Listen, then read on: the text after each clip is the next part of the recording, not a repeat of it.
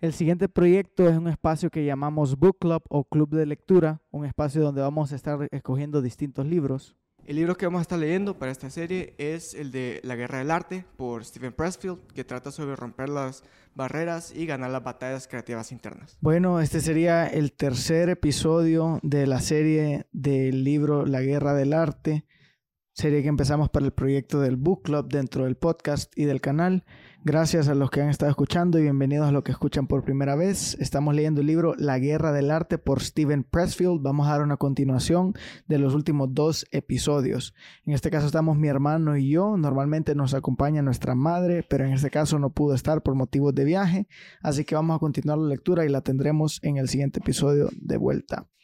Hoy toca la resistencia y la crítica. Para quienes no han escuchado tal vez episodios anteriores, este libro habla del genio interior y de cómo necesitamos poner nuestro mensaje en ya sea cual sea nuestro tipo o formato de arte, sea que sea la pintura, el, el arte actuada, el arte escrita, si somos autores, etcétera. Inclusive emprendedores o alguien que quiera hacer algún proyecto de altruismo, sea cual sea ese llamado interno que estamos teniendo. Y el libro menciona fuerzas como, bueno, menciona bastante esta fuerza llamada la resistencia y ha tocado sus características, sus síntomas, cómo se ve proyectado y manifestado en el día a día. Y bueno, ¿para qué sigo? Mejor entremos de lleno a la lectura. Comenzamos con la resistencia y la crítica. Si te encuentras criticando a otras personas, lo más seguro es que lo estés haciendo por resistencia. Cuando empezamos a ver a otros viviendo la vida que desean vivir, nos vuelve locos si no lo hemos hecho nosotros mismos. Los individuos que han realizado sus sueños casi nunca critican a otros. Si hablan, lo hacen para ofrecer consejo y palabras de aliento. Obsérvate a ti mismo. De todas las manifestaciones de la resistencia, la mayoría solo nos dañan a nosotros. Las críticas y la crueldad dañan a otros también. Eh, creo que eso es importante lo que menciona porque es cierto, según lo que hemos estado leyendo en las diferentes lecturas, la resistencia tiene distintos síntomas y características, pero en este caso nos llevamos de encuentro a terceros también pero es como, es un veneno doble porque creo que la crítica, que también podemos caer en cinismo, estamos trayendo abajo a alguien más, nos traemos abajo a nosotros mismos, sobre todo, en primer lugar, porque creo que las críticas a alguien más, a quien más contaminan es a las personas que la hacen, si no es una crítica constructiva.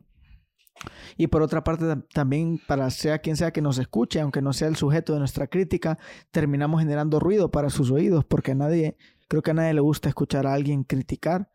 Tal vez no lo decimos en la cara de la persona, pero es algo incómodo. Sí. sí también es como ver a alguien que, está cumpliendo alguna meta en la vida.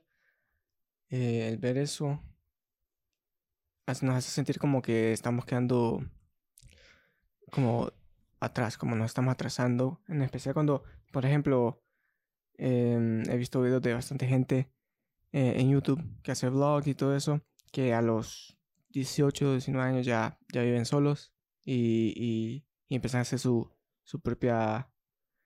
Eh, ya tiene su propia independencia, mientras que aquí, eh, aquí distinto, uno pues toma un poco más de tiempo en independizarse. Entonces, uno al ver esas, esas diferencias se siente como eh, que no está uno cumpliendo con su rol como persona como debería. Entonces, eso también hace que nosotros nos miremos a nosotros y estemos eh, disgustados con lo que somos ahorita. Eh, y al ver a otra persona ya más avanzada en su vida, pues uno lo puede tomar así como eh, lo critica él, pero porque siente que se, se, está criticando a uno mismo.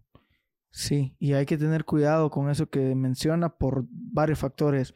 Uno de ellos es por no caer, o sea, cuando vemos a alguien que está haciendo algo que nosotros quisiéramos estar haciendo, creo que cualquier persona que tenga algo de éxito en la vida le he escuchado decir que agarremos eso como combustible o que usemos eso para Sí, como combustible para, nuestros, como motivación, combustible para nuestros sueños y tener cuidado de caer en la amargura, que es, que es lo que deriva de eso que menciona, de la comparación. Hay que tener mucho cuidado con la comparación y saber evaluar cada escenario, porque es uno de los efectos negativos. Creo que está bueno señalarlo porque es verdad que pasa, hay que ser realista, pero sí decir abiertamente, aunque seamos víctimas de ello muchas veces, no digamos que no, pero que es una conducta nociva, una conducta tóxica, porque nos estamos comparando con, alguien más y eso nunca es bueno, nos podemos sentir mejor o, menos que alguien.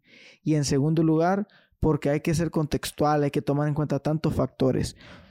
Bueno, hay que tener cuidado no ponerse excusas ni autojustificarse, que según hemos estado leyendo es una de las manifestaciones de la resistencia, pero por otro lado también no compararse, y eso pasa mucho cuando nos comparamos con gente que ya tiene una trayectoria, gente que tiene muchos más años de vida, eh, gente que tiene otras circunstancias.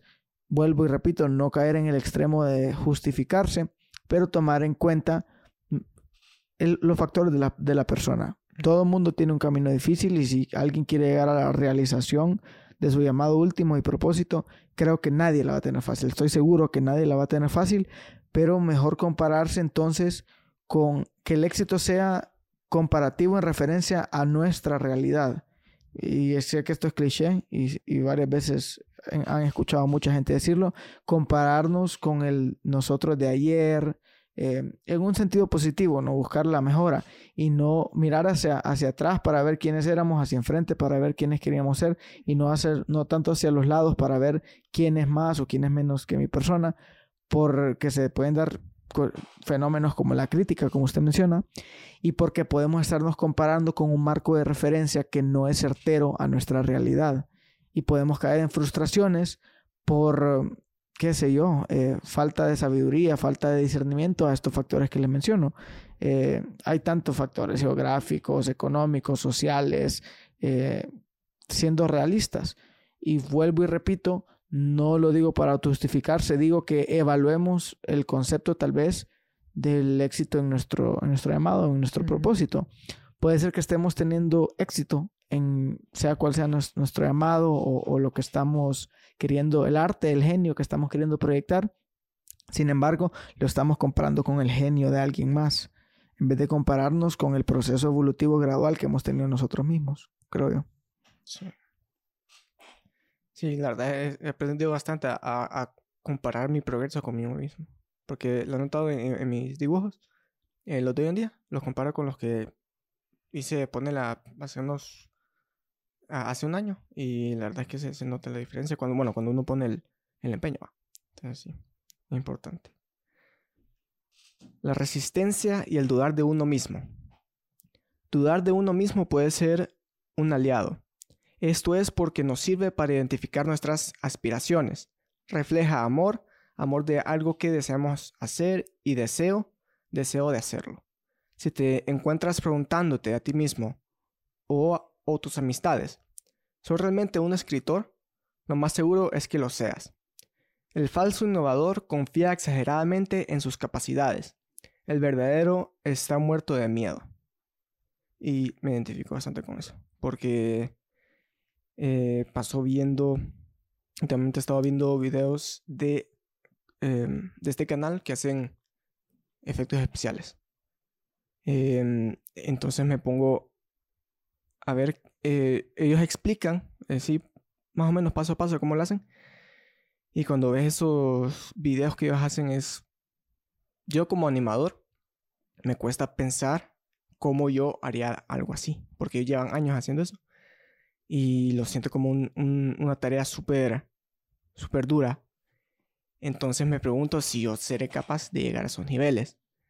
Pero después, eh, cuando hago yo mis propios como eh, trabajos, por más pequeños que sean, como por ejemplo el, eh, lo que te enseñé hoy, esa animación de, la, de la rosa.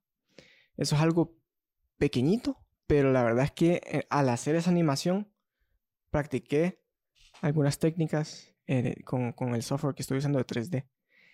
Y ese software que estoy utilizando es uno de los que esos, esas personas de ese canal utilizan. Entonces, tal vez no, no voy a llegar a los niveles que ellos llegan pronto, porque llevan años, pero sí voy como con cada trabajito, voy aprendiendo nuevas técnicas que ya pues, en, el futuro espero se vayan como sumando para llegar a esos niveles. Pero cuando uno ve esos resultados como de, las eh, películas de Hollywood, con bastantes efectos especiales, y se pone a pensar en, el trabajo que conlleva, es, es difícil imaginarse uno llegando a trabajar en eso. Eh, y no tomas en consideración también que ya son producciones más, más grandes y que no es solo una persona trabajando, sino que son eh, miles de, personas en un solo proyecto. Entonces, eh, es de ver, como decía antes, eso como un, como un norte de saber a dónde quiero llegar, pero también tener en mente que uno va avanzando pasito a pasito, de poco a poco. Hay varias cosas quiero decir respecto a eso que dijo, tal vez por partes, espero no se me quede una fuera. En primera, bueno, eso que menciona que es algo que usted, algo, un programa que quería dominar o utilizar y que lo aplicó para algo que, que es propio, que es un proyecto personal propio. Creo que es lo más importante, porque se está haciendo algo en lo que uno encuentra disfrute, deleite, y a la vez está perfeccionando la, la técnica de lo que sea que se está haciendo. Entonces se llevan ambas de la mano y se puede, se puede disminuir un poco la ansiedad y la frustración de por medio al estar practicando algo a lo cual aspiramos llegar a dominar en algo que pues es para nosotros, que, que, nos gusta. Y en, en, el sentido del capítulo, la duda de uno mismo. Usted, usted, fíjese que yo lo considero usted muy talentoso al ser eh, introvertido. Sé que cuando hablamos, platicamos o yo le menciono algún alguna animación, algún proyecto de edición para el canal o lo que sea, veo cómo usted y por su por su personalidad, por su personalidad de introvertido se va en su en su draft, se va en su en su ¿cómo se diría draft? En su arte, se va en su arte y logra ir perfeccionando con paciencia, perfeccionando poco a poco y puede concentrarse. En mi caso personal me pasa lo mismo. Eh, no, o sea, me pasa lo mismo que yo veo lo que usted comentó, veo proyectos grandes, veo, veo mis aspiraciones, veo mis sueños, veo lo que quiero, veo dónde o trato de agarrar ideas o ya sea inspiración, ideas técnicas de cómo lo han hecho otras personas. Por una parte me inspiro y por otra veo porque cuando ya me siento a hacer el trabajo, veo todo lo complejo de ello y veo que no es así nomás. Y en mi caso sí es un poco desalentador cuando yo me topo con la realidad y digo, wow, a mí me cuesta hacer este paso, que tal vez es gatear comparado a lo que él está haciendo, cuánto más hacer eso, pero eh, volvemos a lo, a lo que decimos, es, lo, es el pensamiento tóxico que debemos de evitar, porque estamos viendo o estamos comparando tal vez a alguien que va mucho más avanzado en el camino y no tomamos en cuenta muchos factores del contexto, como es lo que usted mencionó, que puede haber un equipo detrás, puede haber todo un equipo detrás y uno tiene que hacer limonadas con limones, con los limones que tiene y obviamente en el proceso ir perfeccionando su técnica, ir, ir perfeccionando su arte, ir perfeccionando lo que sea que estamos haciendo y si alguien más se va a sumar a la visión, se va a sumar. Pero por eso es lo importante, ¿no? Tal vez compararnos de una manera negativa. Y el dudar de uno mismo, creo que me pasa bastante, más ahora que antes. Creo que va conectado con también la madurez. Cuando uno va madurando, te vas dando cuenta de cuán... El otro día escuché una frase que decía, un hombre se hace hombre cuando se da cuenta cuán quebrantado está el mundo, cuán quebrantado está él mismo y uno dijo y se resigna y otro dijo y busca cómo hacer algo al respecto. Bueno, una o la otra, el factor eh, constante era que se da cuenta cuán quebrantado está el mundo y cuán quebrantado está uno mismo. Entonces cuando uno se da cuenta de cuán... No, no, no quiero sonar pesimista, pero muchas veces de, de niños o de adolescentes pensamos que somos muy especiales o mucho más especiales de lo que somos. Y la verdad que todo lo que podemos admirar en cualquier personaje afuera requirió mucho trabajo, disciplina y cuando eso se combina con talento salen estas personas, ¿verdad? Que son extraordinarias. Sin embargo, llegamos a un punto en nuestras vidas en el cual nos damos cuenta que no somos tan especiales, que hay que luchar por lo que queremos y que va a llevar trabajo de por medio. Entonces ahí donde puedo caer en la duda, que, es un extremo también negativo y hay que cuidarlo, puedo caer en la duda de ver mis cortas, mis cortas habilidades, las limitaciones de, de mis habilidades. Y muchas veces puede ser autosabotaje también, como lo mencioné puede ser autosabotaje porque si caemos en ese extremo, obviamos cierto porcentaje o ciertas cualidades que ya poseemos ciertas pequeñas victorias que hemos logrado y lo bueno es ir perfeccionando o agrandando esas victorias o, ir conquistando nuevos terrenos, ¿verdad?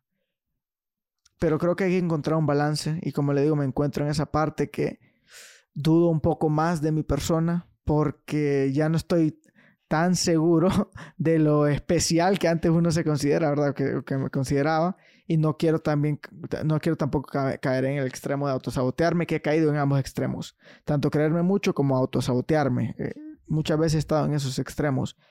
Yo como creyente creo que, creyente en Dios, creo que hay que encontrar ese balance en Cristo. Pues esto ya puede ser una teoría muy evangelista para unos, eh, para los que no compartan, puedes encontrar un balance, eh, pero en mi caso encontrar un balance en eso de confiar en lo que Dios puede hacer a través de mi vida, no tanto eh, en mis habilidades. Pero para eso también se necesita la creencia, se necesita la fe, solo que tal vez no fe en uno mismo, sino fe en Dios, de lo que Él puede llegar a hacer a través de nuestras manos y confiar en que, en que lo va a hacer. Y lo mismo, ¿no? Confiar en el proceso, confiar en que vamos a ir perfeccionando paso a paso y el estar dudando, como dice el autor, de, de uno mismo puede ser algo positivo porque te puede orillar a querer mejorar y no, no conformarte en una falsa ilusión de que ya posees o ya sos quien vas a llegar a ser o ya posees las destrezas o las capacidades últimas para poner tu mensaje afuera. Sí, me acuerdo un, un licenciado eh, nos pasaba diciendo eh, eh, en nuestra clase de dibujo que siempre por más bueno que sea, siempre hay algo que, se puede mejorar. Y eso encaja en, cualquier tipo, no solo en, arte, sino en, en cualquier tipo de, de proyecto, trabajo. Bueno, vamos a continuar la resistencia y el miedo. Entonces vimos la resistencia y la crítica, la resistencia y el dudar de uno mismo, la resistencia y el miedo. Estás paralizado por el miedo, es buena señal. El miedo es bueno, al igual que el dudar de uno mismo. El miedo es un indicador. El miedo nos dice qué debemos hacer. Recuerda nuestra regla. Mientras más miedo tengamos de hacer algo o de responder a nuestra llamada, más seguros debemos estar de que es exactamente lo que tenemos que hacer. La resistencia se experimenta como miedo. El nivel de miedo que experimentamos equivale al nivel de resistencia. Por lo tanto, mientras más miedo sintamos acerca de cierto proyecto, más certeza debemos tener de que ese proyecto es importante para nosotros y el crecimiento de nuestra alma. Es por eso que sentimos tanta resistencia. Si no fuera importante para nosotros, no sentiríamos resistencia en lo absoluto. ¿Alguna vez has visto dentro del estudio del autor, del actor, perdón? ¿Alguna vez has visto dentro del estudio del actor? El anfitrión James Lipton indudablemente hace la misma pregunta a todos sus invitados. ¿Qué hace que tomes la decisión de aceptar un papel particular? Los actores generalmente responden, porque me daba miedo hacerlo. Wow, bueno eso. El profesional acepta los proyectos que lo harán atreverse. Acepta las tareas que lo harán visitar territorios nuevos, que lo harán visitar parte de sí mismos que desconoce, que lo harán visitar partes de sí mismo que desconoce. ¿Tiene miedo? Desde luego que sí, está aterrorizado. Por el contrario, el profesional declina hacer papeles que ya ha hecho. No les tiene miedo, ¿para qué perder el tiempo con ellos? Así que si estás paralizado por el miedo, es buena señal, es una buena señal. Te está mostrando exactamente lo que debes hacer.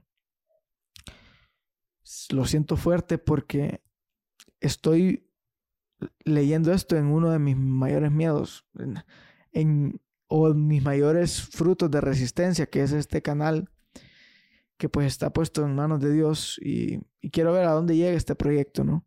Sin embargo, hay algo paralizante. Todo lo que está mencionando este, este autor lo, se vive en el día a día. Yo lo vivo. Eh, muchas veces mi cerebro quiere jugarme la vuelta y, conformarse y me plantea escenarios que tal vez ya he visitado, eh, a los cuales sería más fácil. Eso es lo que me dice mi mente.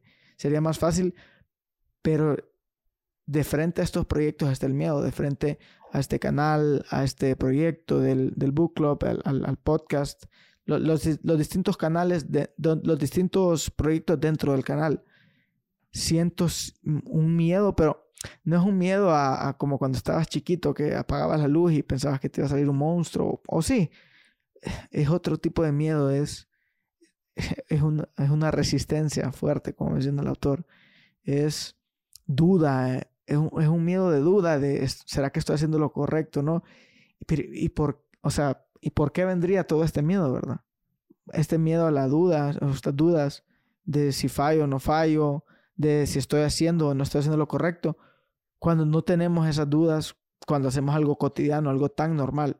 Obviamente hay que pensar eso cuando hay terceros dañados o involucrados. No digo que no. Cuando comprometemos nuestros valores y principios al hacer una acción, es bueno eh, ponerse a pensar en si está o no está bien lo que estamos haciendo. Pero hablo de proyectos como pintar un, cuadro, eh, empezar un podcast, componer una canción, lo que sea. En mi caso personal es eso, es empezar el, podcast, empezar el canal, poner o dar un paso más hacia los proyectos que tengo visualizados. Si entra, entra ese, eh, ese miedo que no sé cómo describirlo, inclusive es miedo a no llegar a realizarlo miedo a empezar y quedarse en el camino. Y creo que eso parte del mismo fenómeno que hemos estado mencionando, que es estar viendo muy enfrente en vez de disfrutar el paso a paso, el día de ir mejorando. Y reconocer que no todo va a ser perfecto y va a haber oposición de por medio, aún así hacerlo y tener esa disciplina. Sí. Sí, la verdad es que me ha pasado durante mi carrera. Eh, he tenido proyectos de animación en los que sí he vivido eso de, no poderlo terminar, porque siempre en esos proyectos es bien complicado, siempre surgen infinidad de, problemas eh, técnicos más que todo. Eh, raramente es un, por lo menos en los proyectos que he trabajado, siendo como un, principiante, ¿verdad? Alguien que apenas viene empezando. Eh, nunca son, nunca han sido problemas así de artísticos o, cómo vamos a, representar cierto mensaje o nada de eso, sino que son temas ya técnicos de, de los programas. Eh, y eso es lo, difícil, eh, encontrar la solución a eso cuando uno no, no, es el más experimentado. Toca, ahí es cuando toca pues, investigar, estudiar. Em, entonces, cuando pienso en ya volverme a entrar a otro proyecto de esa escala, eh, pienso en eso, en, los, problemas que van a, aparecer en el camino y los estreses que se van a vivir. Em, ese miedo es el, eh, a, lo que yo, yo me identifico con esto. Porque, te paraliza. Ajá, te paraliza y, y, dudas y ni siquiera has empezado nada, eh, pero por estar pensando lo que puede salir mal, no, uno no se lanza. Pero ya cuando logramos eh, saltar, tirarnos a, a, hacer eh, lo, que nos da miedo, es cuando logramos aprender, porque logramos resolver los, los problemas, las dificultades que aparezcan, y de cierta manera cada uno de esos problemas nos ayudan a, a aprender. Y es lo feo que hay, una parálisis de por medio. Ah, no se siente paralizado por eso. La resistencia y el amor. La resistencia es directamente proporcional al amor. Si estás sufriendo una enorme cantidad de resistencia, la buena noticia es que también ahí existe una enorme cantidad de amor. Si no amaras el proyecto que te da miedo, no sentirías nada. Lo opuesto del amor no es el odio, es la indiferencia. Eso me acuerdo de mi mamá esa frase. Cuando más resistencia sientas, más importante es esa es ese arte, proyecto, empresa para ti. Y mayor será la gratificación que sentirás cuando por fin lo, emprendas. Esa frase mi mamá, mi mamá la ha repetido varias veces. Ah, perdón. Eh, y no, y, básicamente es lo mismo también, eso del amor, uno, em, el amor se siente en cualquier tipo de arte eh, cuando la persona o el equipo pone todo en el empeño, se siente. A diferencia de, proyectos que solo son hechos eh, por, por ganar algo, por un, interés. Y puede ser una empresa, eh, un estudio multimillonario, pero muchas de esas empresas caen en eso de, hacer todo ese tipo de, de películas, series solo por el simple hecho de, ganar dinero. Y últimamente se ha vivido eso, que mucha gente siente que no se le pone el amor que se debería a, esos, a esas películas y eso, porque eh, la mayoría son adaptaciones, ya sea de, libros o, o, toman IPs de años eh, y las y hacen como un reboot o algo así.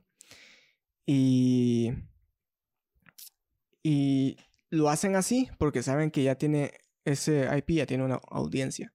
Entonces se vuelve más por interés, más que por el amor o el simple hecho de querer eh, presentar un, nuevo proyecto. Entonces puede ser algo, un proyecto inmenso o algo ya personal de, una sola persona. Eh, pero si se le pone el amor, la, gente eso lo va a percibir. Buen input en lo que yo visualizo o donde me posicioné, me pasa mucho con el proyecto que tenemos habitacional, que queremos desarrollar un complejo habitacional de hospedaje, eh, vivienda, etc. O bueno, que ya se está desarrollando de la mano con este canal. Aquel tal vez ya se han visto ciertos frutos, pero yo que donde emana el miedo, la frustración o el dolor es cuando hay circunstancias adversas, que muchas de esas circunstancias adversas son por falta de comunicación varias veces. Y a mí me frustra el doble, no solo por la falta de comunicación o, o que se está fallando en algún proceso, pero me frustra el doble porque siento que se está sangrando por ese mismo amor que tal vez le tengo al proyecto y siento que se está sangrando. No sé si, esas, si esa hemorragia lo va a terminar matando en, un futuro próximo o si simplemente pues se, va a poder curar. Es una, herida que se convertirá en una cicatriz en el futuro. Y pensar en que puede ser una hemorragia fulminante a ese proyecto, a ese bebé, es, es horrible. Es, es sentirse derrotado, es sentir que... No sé cómo explicarlo, pero ahora que leo ese capítulo creo que es por eso, por el amor que se le tiene a los proyectos. Y cuando hay conflicto, y sobre todo cuando ese conflicto está en uno, está en nosotros, resolverlo. Cuando digo nosotros me refiero a los involucrados al proyecto o a las personas que visualizas el proyecto. Y ves que la hemorragia causada es por heridas, autoheridas que, que uno se hace a raíz de malas decisiones, a raíz de no doblegar el orgullo, el ego y no poder tener una comunicación efectiva o un proceder efectivo porque no te puedes poner de acuerdo con tu colega, con tu socio, con, quien sea, o simple y sencillamente no puedes poner el trabajo necesario por inclusive los mismos síntomas de la resistencia, el miedo, la parálisis.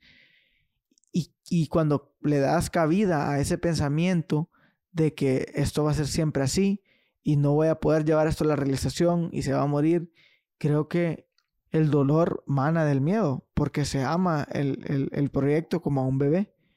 Porque se, así como un bebé se procrea, uno procrea un, proyecto, lo, gesta, lo, hay, un periodo de incubación, un periodo de lo que sería equivalente al parto, un periodo de inicio, un, punto de quiebre, un, periodo de maduración. Es, otra manera de tener un, un crío, como dirían los españoles, de tener un niño. Es un bebé es un bebé que poco a poco lo puedes hacer, lo puedes ir nutriendo y hacer que se desarrolle.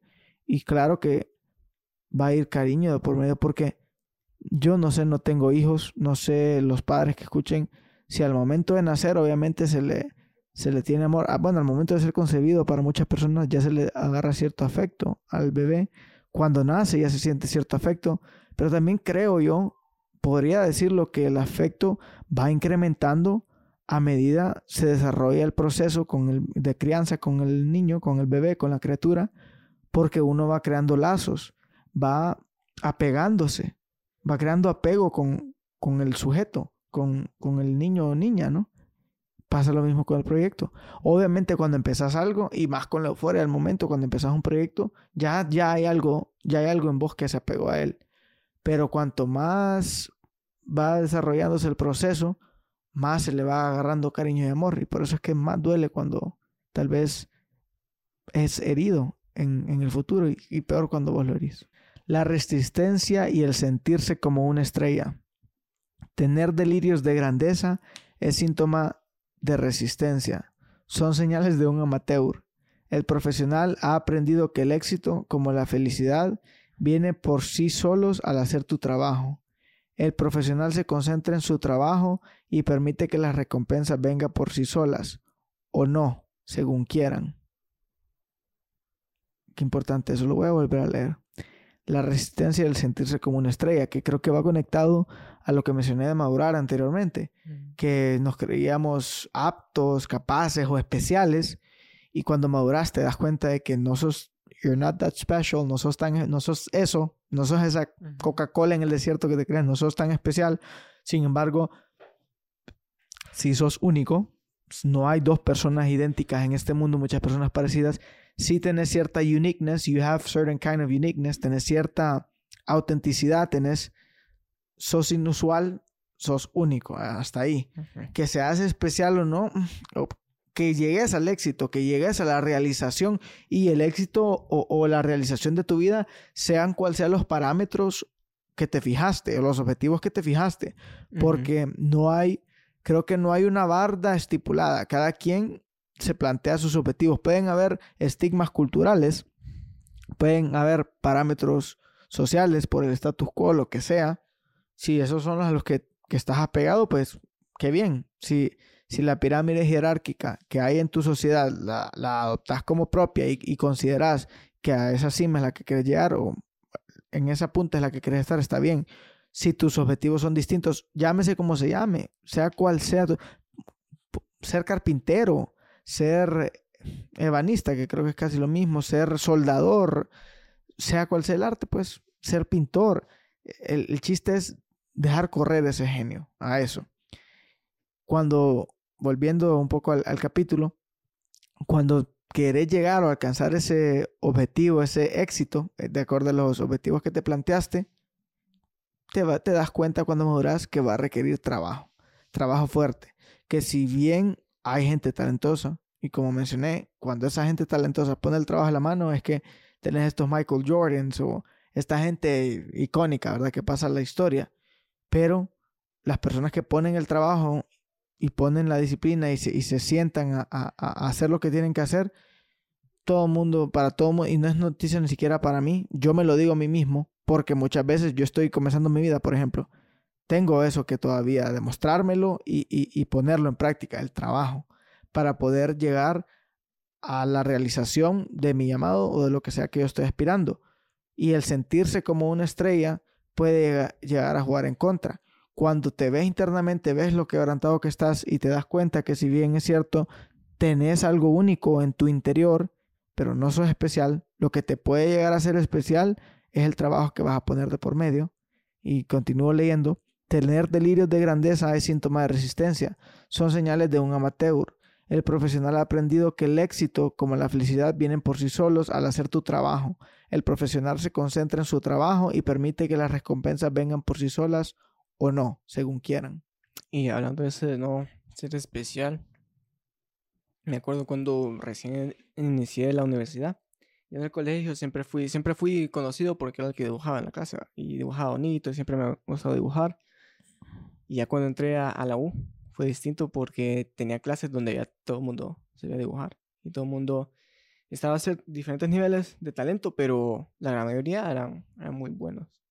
Y ya no me sentía como, ay, el, el dibujante de la clase, sino que era nada más otro, otro artista. Entonces, lo que uno puede agregar es, es, su propio toque. Tal vez al inicio no está aprendiendo, pero ya cuando uno tiene esa experiencia, eh, de ahí tiene la libertad de, de, ponerle su propio como sabor, eh, por decir algo, a, las ideas, porque hoy en día es difícil ser original, va. Pero uno puede poner su propio su propia versión de, de, algún de alguna idea. Bueno, la resistencia y el aislamiento. A veces nos negamos a dedicarnos a un proyecto porque tenemos miedo de estar solos. Nos sentimos cómodos con la tribu a nuestro alrededor. Nos sentimos nerviosos al adentrarnos en el bosque por nuestra, por nuestra cuenta.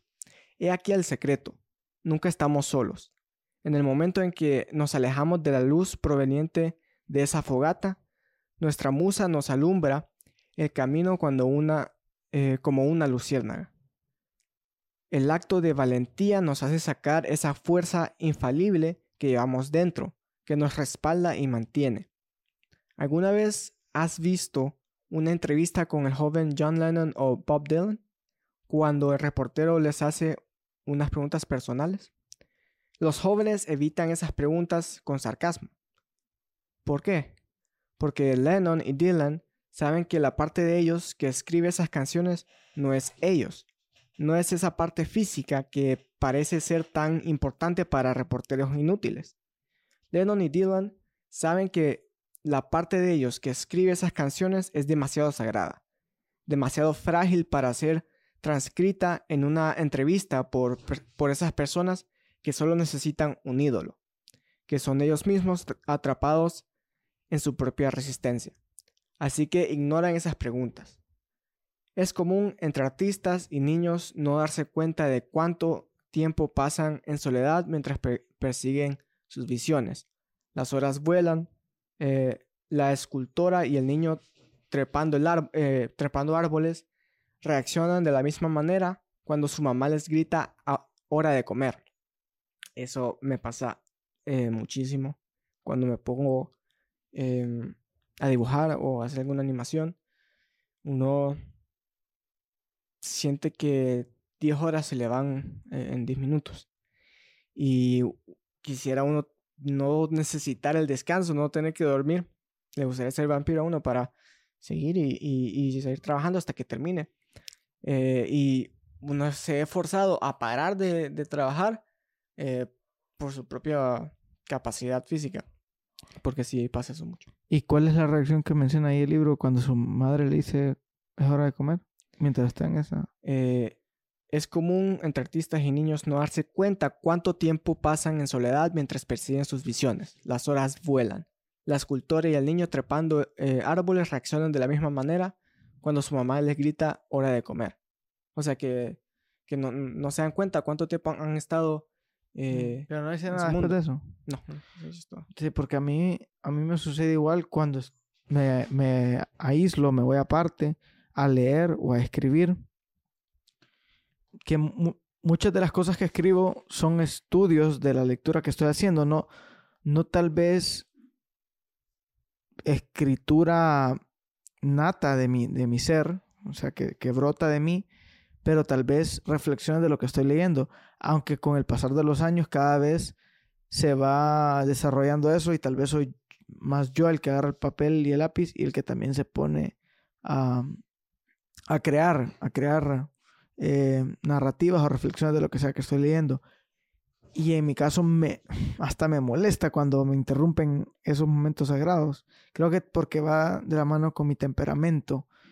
En su caso es que tal vez no quisiera irse a dormir, pero de una u otra manera, tanto yo molestarme como usted no querer irse a dormir es simple y sencillamente resistencia a ser interrumpidos o, disgusto a ser interrumpidos en lo personal. No, a mí también me ha pasado que estoy trabajando en medio de algo y me, me cae una llamada y, y me molesta un poco porque estoy como en, en, en ese workflow y trabajando y, y, fluido y cuando me interrumpen es como, es un bache. Ahorita que- cayó una llamada a su teléfono mientras yo estaba leyendo y me- yo sentí como una interrupción güey, que me molestó un poco. Porque no, no me molestó, pues, pero es que esa es la cosa. Hay que, hay que aprender a decir no también. No siempre, pero cuando hay- toca hacer algo, toca hacer algo. La resistencia y el aislamiento, parte 2. Mis amigos suelen preguntar, ¿no te sientes solo estando sentado por tu cuenta todo el día? En un principio se me hacía raro responder no, pero pronto me di cuenta de que no estaba solo, estaba dentro de mi libro, estaba con los personajes, estaba conmigo mismo. No solo no me siento solo estando con mis personajes, ellos son más reales, vividos e interesantes que todas las personas en mi vida real. Si lo analizas, no podría ser de otra manera. Para que un libro o cualquier proyecto sea capaz de mantener nuestra atención durante el tiempo necesario para desarrollarse, tiene que estar anclado en una complejidad interna o pasión que es suma de importancia para nosotros. ¿Qué es de suma importancia para nosotros? El problema se convierte en el tema de nuestro trabajo, aunque en, un principio no podamos entenderlo o sepamos articularlo. Conforme los personajes se van desarrollando, cada uno personifica un aspecto de ese problema, de esa complejidad. Estos personajes puede que no sean interesantes para nadie más, pero para nosotros son fascinantes. Son nosotros mismos, versiones más atractivas y rudas de nosotros mismos. Es divertido pasar tiempo con ellos, porque están batallando con el mismo problema que nos aqueja a nosotros. Son nuestras almas gemelas, nuestros amantes, nuestros mejores amigos, incluso los villanos, especialmente los villanos. Incluso en un libro como este, donde no hay personajes, no me siento solo porque estoy imaginando a mi lector, a quien veo como artista incipiente, como lo fui yo en un momento. Una versión menos experimentada de mí mismo, a quien espero impartirle un poco de temple, vigor e inspiración, aunada a un poco de sabiduría y trucos que he aprendido con el tiempo. Hmm. Interesante. Porque muchas veces, y, y, como le digo, estoy en este proceso en el cual todo lo que expreso ahorita es una hipótesis, es una teoría y es una aventura que estoy viviendo. No digo que lo que yo vaya a decir hoy es ley o no pueda cambiar en unos años, pero cuando estoy a veces en esos momentos de introspección, ya sea escribiendo o inclusive ahorita haciendo este episodio, estoy pensando en el oyente, estoy pensando, aunque tal vez no, cuando estoy escribiendo, aunque tal vez no esté escribiendo para alguien más, en mi mente está ese concepto de transmitir un mensaje, conectar, pero conectar con quién si no lo estoy escribiendo a nadie, pero estoy escribiendo. Y eso de conectar puede estar ligado a una sensación de que en un futuro va a ser a alguien que se le transmite el mensaje, que lo que está siendo escrito va a ser emitido a alguien más. Y en este caso, esto que está siendo grabado, estoy pensando también cómo lo que estamos leyendo e inclusive las reflexiones que estamos dando en base a lo que estamos leyendo, que son apegadas a nuestro testimonio de vida, que es la lectura llevada de la mano con la vivencia que tenemos y aplicando los conceptos de otro ser humano, que si lo plasmó aquí es porque también lo vivió, pero tal vez de, otro lado de la moneda, en un proceso más avanzado, y nosotros tomamos sus, sus testimonios y le damos peso con nuestro testimonio personal, que la persona que esté escuchando o el oyente se va a lograr identificar y va a encontrar un poco de claridad o de luz en su camino, en su sendero, a través de lo que se pueda estar leyendo. Por lo que se lee como tal, que obviamente trae claridad porque el autor, pues creo que en base a experiencia y mucho talento y trabajo, logró plasmar este libro, lo que sea que logró plasmar.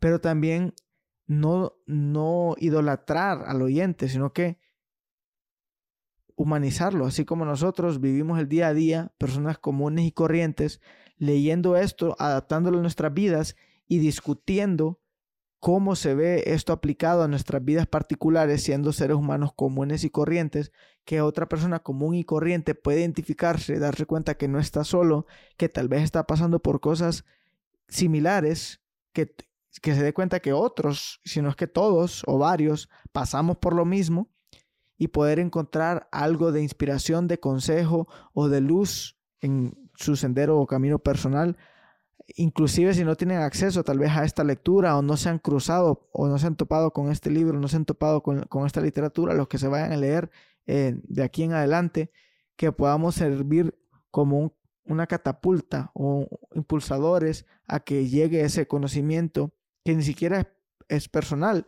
Va el testimonio personal de la mano con lo que estamos dialogando en la discusión, pero también sabiduría, vivencia o testimonio de los autores que vamos a estar leyendo que lo, lo hacen y parten de un punto de experiencia, de un punto de, de vivencia propia, para dar nuevamente un poco de claridad al lector. Entonces exponer esa claridad que quiere ser transmitida a través de estos libros y ponerle el toque personalizado al poder discutir lo que se está leyendo y que la persona pueda recibir en base a eso. La resistencia y la sanación. ¿Alguna vez has pasado tiempo en Santa Fe? Ahí existe una subcultura de sanación. La idea es que ahí hay algo terapéutico en la atmósfera del lugar, un lugar seguro para ir y encontrarte a ti mismo.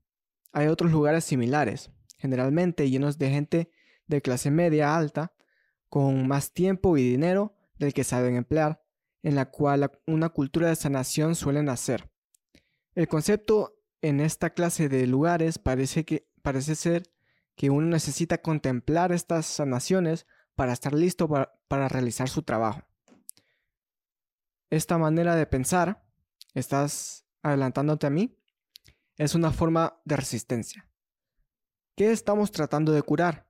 El atleta sabe que nunca habrá un día en el que despierte libre de dolor. Él tiene que jugar lesionado. Recuerda, la parte de nosotros que imagina necesidades no es la misma parte de la cual creamos. Esa parte es más profunda y fuerte. La parte de la cual creamos no puede ser eh, tocada por nada que nuestros padres hicieron o la sociedad nos haya hecho. Esa parte se encuentra limpia e incorrupta, a prueba de sonido, de agua y de balas. De hecho, mientras más problemas hayamos tenido, más rica y mejor se hace. La parte que necesita curación es nuestra vida personal. La vida personal nada tiene que ver con nuestro trabajo. Aparte, ¿qué mejor forma de curarse que encontrar nuestro núcleo de autocontrol? ¿No es ese el propósito mismo de una curación? Hace un par de décadas me encontraba en medio de Nueva York conduciendo un taxi por 20 dólares la noche y oyendo a tiempo y oyendo a tiempo completo de mi trabajo. Una noche, solo en mi, apartamento que susarrendaba por 110 dólares al mes. Subarrendaba. Susarrendaba, dice aquí. Mm. Eh, susarrendaba por 110 dólares al mes. Toqué fondo al percatarme de que me había dispersado en tantas vías sin sentido y tantas ocasiones que no había manera alguna de, de justificarlo una noche más. Saqué mi antigua máquina de escribir temiendo que fuera a tratarse de una experiencia sin sentido y sin provecho, además del ejercicio más doloroso que pudiera imaginar. Me obligué a permanecer sentado durante dos horas, torturándome para extraer alguna porquería eh, que inmediatamente tiré a la papelera. Esto me bastó. Puse la máquina en su lugar y volví a la cocina. En el fregadero se amontonan 10 días de platos sucios. Por alguna razón tenía un exceso de energía y decidí lavarlos. El agua tibia era agradable. La esponja y la espuma estaban haciendo lo suyo. La pila de trastes limpios eh, empezó a formarse a mi lado. Para mi asombro me di cuenta de que estaba silbando. Me di cuenta de que había dado un paso adelante. Me encontraba bien. A partir de entonces iba a sentirme bien. ¿Me explico? No había escrito nada bueno. Probablemente pasarían años antes de escribir algo decente, si es que algún día llegaba a hacerlo. Pero eso no importaba. Lo que importaba era que, después de años de huir, por fin me había sentado a hacer mi trabajo. No me malinterpreten. No tengo nada en contra de una verdadera cura. Todos los necesitamos. Pero nada tiene que ver con nuestro trabajo y puede ser un colosal ejercicio de resistencia. A la resistencia le encantan las curas. La resistencia sabe que cuanto más energía psíquica gastemos excavando y excavando, las pesadas injusticias de nuestra vida personal, menos energía tendremos para hacer nuestro trabajo. Eso es como el, el orgullo que, que sentís al, al hacer algo productivo. en especial con, con lo que te gusta hacer. Por ejemplo, cuando yo estaba más pequeño, eh, me gustaba dibujar, pero no era que dibujaba todos los días, sino que a veces pasaba meses hasta que me, me, sentaba a hacer un dibujo. Pero cuando hacía un dibujo, eh, me aseguraba de, de, ponerle todo el detalle y, pasar horas y horas hasta una semana en un mismo dibujo.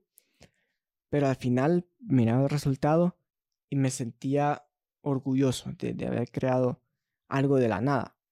Y lo mismo me pasa que a veces puedo no estar haciendo algo con, con mi talento y puedo tener mil ideas. Eh, y el hecho de no ni siquiera intentar eh, traerlas a, a, la vida eh, me hace sentir muchas veces incómodo. Incómodo y como que estoy desperdiciando mi potencial. Entonces, cuando por fin me siento y me dedico a realmente hacer algo, ¿verdad? Como recientemente hice ese render que, que te enseñé, que lo subí a, mis redes eso fue algo que, que salió de, de, mi cabeza y me sentí muy feliz ya al, terminarlo.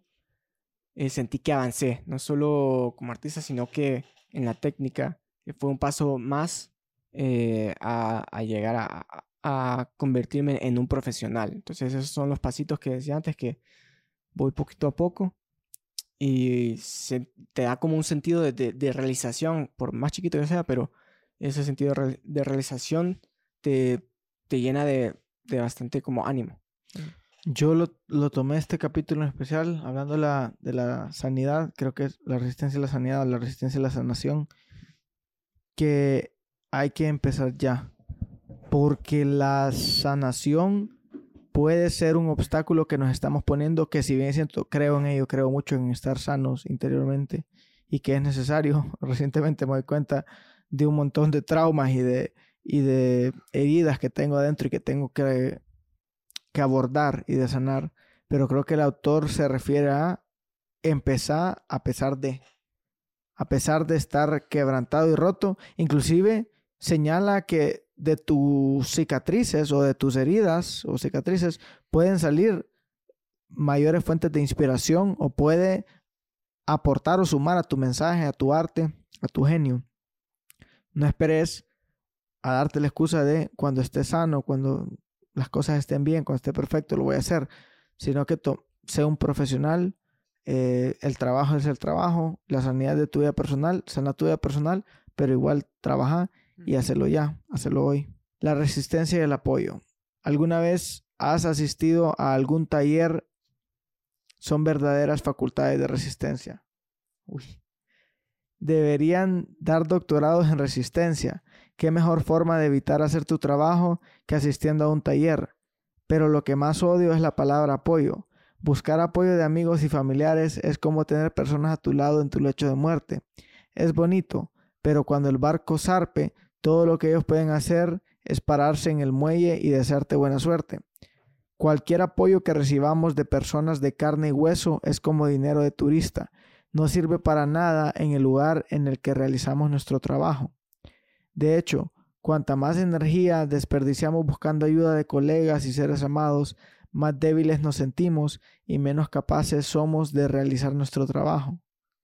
Mi amiga Carol tenía el siguiente sueño, en una época en que sentía que su vida estaba yéndose fuera de control.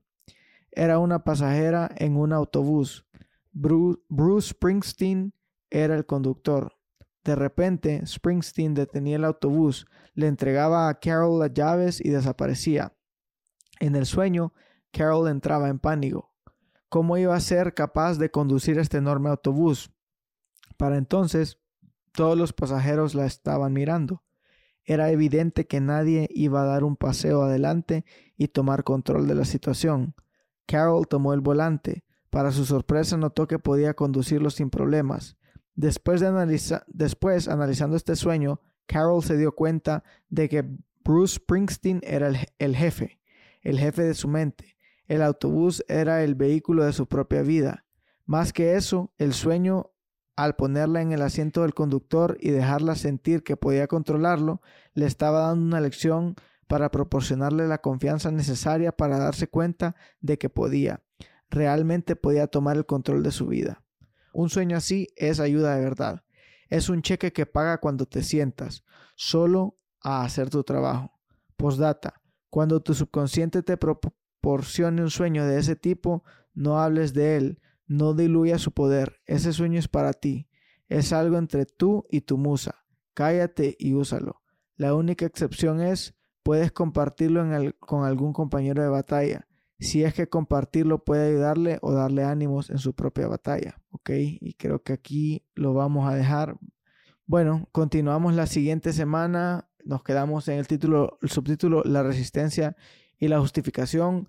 Nuevamente agradecerles a los que escucharon hasta el final. Honestamente, espero que este capítulo, esta lectura, este y los anteriores y los que están por venir, sea de mucho apoyo, de mucha claridad y de mucho aporte al crecimiento de cada una de las personas que escuchan y que miren. Les agradecería muchísimo si nos ayudan y apoyan el canal suscribiéndose al mismo para estar al tanto de todo lo que vayamos subiendo y también, por qué no decirlo, apoyarnos a nosotros a poder desarrollar este proyecto, este sueño que tenemos. Así que hasta el próximo episodio. Agradecería que nos den follow en nuestro podcast Marcos Podcast en Spotify. Dejan un review y un rating, agradeceríamos mucho.